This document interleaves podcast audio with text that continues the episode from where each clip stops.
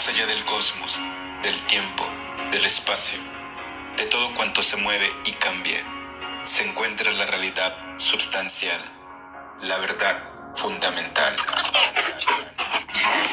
Prepárate para un viaje cósmico que te llevará a una galaxia donde todo, todo es posible. El poder infinito de tu mente. Transmitiendo desde Toronto, Canadá, para el universo y el mundo entero. Alberto Ares. Cuando el oído es capaz de oír, entonces vienen los labios que han de llenarlos con sabiduría. Vamos a enseñarle al mundo lo que es amor. Welcome, to the final show. Hola, ¿qué tal chicos? Muy buen día. Los saluda su amigo Alberto Ares. Donde quiero que tú te encuentres en este momento, sean días, sea noche, sea la hora que sea. Agradecido estoy con tu cuerpo, mente, alma, espíritu. Que nuevamente podamos sintonizar en un nuevo capítulo, con una nueva historia que hoy tu mente y tu subconsciente recordará nuevamente. Y es que es el día de hoy que hablaremos de un tema que a muchos les cuesta trabajo, muchas veces incluso pronunciar la palabra perdón.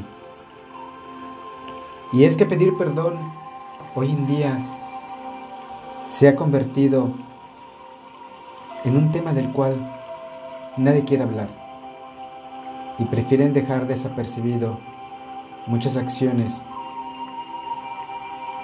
que meritan ser perdonadas y que también muchas acciones de nosotros necesitan el perdón de uno mismo.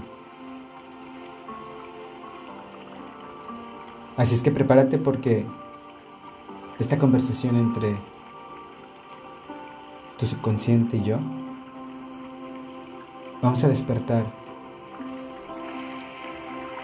un nuevo renacer en la manera de pensar para conocer nuevos caminos, nuevas ideas, para poder reescribir una nueva carta, la cual esta noche es momento de pedir perdón. A través del pensador ministro frater Rosa Cruz Aralba, vamos a poder decodificar este gran tema. Porque no sé si a ustedes les ha pasado el pasarse media vida pidiendo perdón, cuando eran conscientes de que ustedes tenían razón y no existía motivo alguno para disculparse. Muchos hemos pedido perdón simplemente por tranquilidad, no discutir y vivir en paz.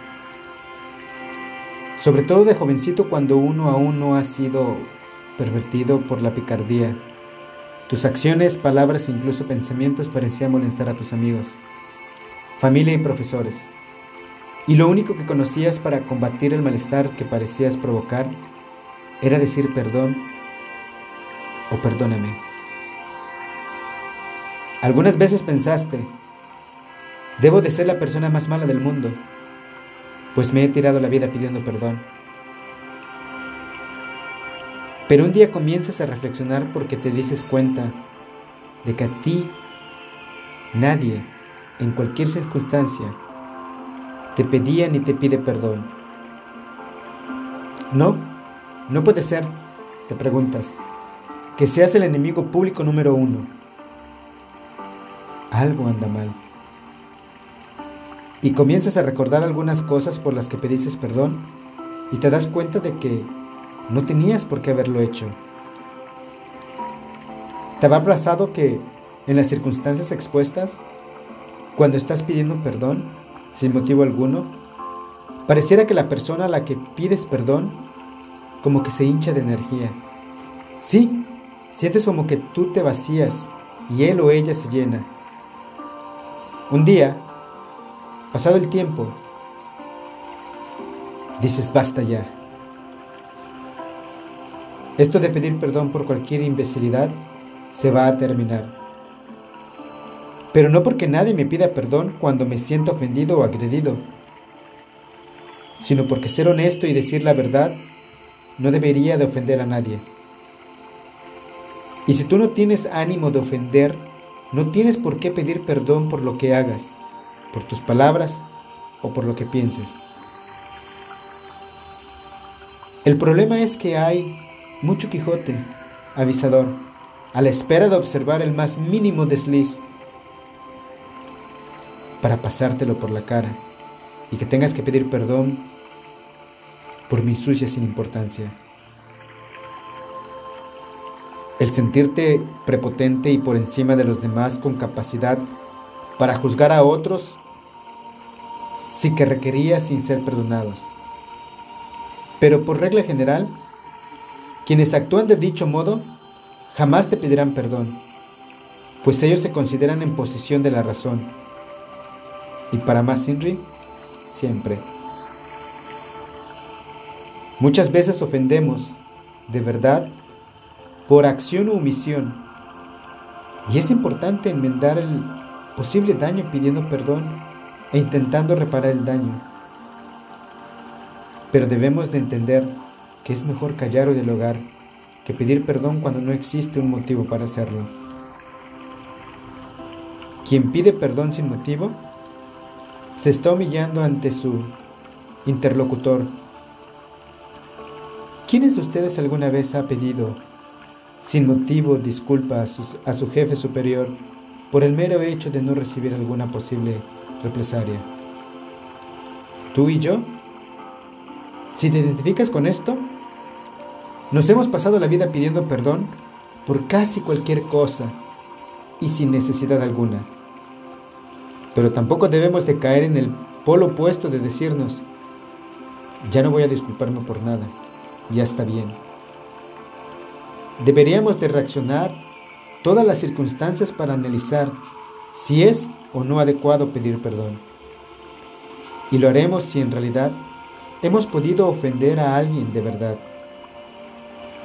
Nunca por el hecho de no discutir y tener, como se suele decir, la fiesta en paz. Si te has identificado con esta exposición, para allá, deja de pedir perdón, como si fueses un disco rayado. Perdón, perdón, perdón, perdón, perdón. No te humilles nunca más ante nadie sin motivo alguno. Ya estamos un poco grandes. Esa gente que se ofende por cualquier cosa que hagas, digas o pienses, tiene un problema. Y de veras, ese problema no eres tú son ellos mismos. Así es que deja de pedir perdón como una cacatúa. Ponte recto enfrente a la situación con dignidad y defiende tu verdad, porque aunque la verdad de los demás sea importante, la tuya lo es mucho más. En todo caso, si sientes que la gente se ofende por cualquier cosa, cállate sin más y no vuelvas a tocar el tema. Pero no tienes que pedir perdón pues nada hiciste para que alguien te tenga que perdonar. Pidiendo perdón a alguien, sin necesidad, contribuyes a engordar el ego de ese alguien. Y por ello, sí que deberías de pedir perdón, pero a ti mismo. Cuando se habla del poder del perdón, se relativiza y solo se cuenta una parte de la cara de la moneda pero no la otra. Y así, estamos convencidos de que debemos de pedir perdón por casi cualquier cosa. Pero el poder del perdón consiste en solicitarlo solo cuando sea necesario. De forma sincera y tras meditar sí, en realidad necesitamos ser perdonados. No pidas perdón a cada rato por no discutir. Mira, es mejor decir, mira, para ti este problema es demasiado grande. darse la media vuelta y abandonar la discusión. Tú, con Sertulio a corto o mediano plazo, te lo agradecerá. Pues aunque al principio se haya sentido molesto por desplante y que le hayas dado la razón sin discutir, le hará reflexionar y comprobará por sí mismo que se encontraba equivocado. Es muy difícil que las personas así puedan llegar a pedirte perdón, pues confunden la dignidad con el orgullo y de eso les sobra para regalar. Para asumir, mis queridas amigos y almas y mentes conectadas conmigo, el poder de pedir perdón radica en pedirlo solo cuando es necesario.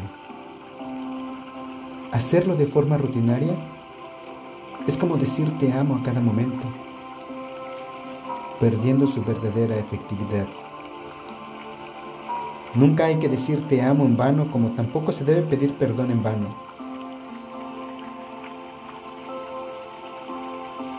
Comparte este capítulo a un amigo o a un familiar que creas que necesita escuchar su perdón a sí mismo. Vamos a enseñar al mundo lo que es amor. Que tengas un maravilloso día, a menos de que tengas otros planes. Son mis mejores deseos siempre, de paz profunda.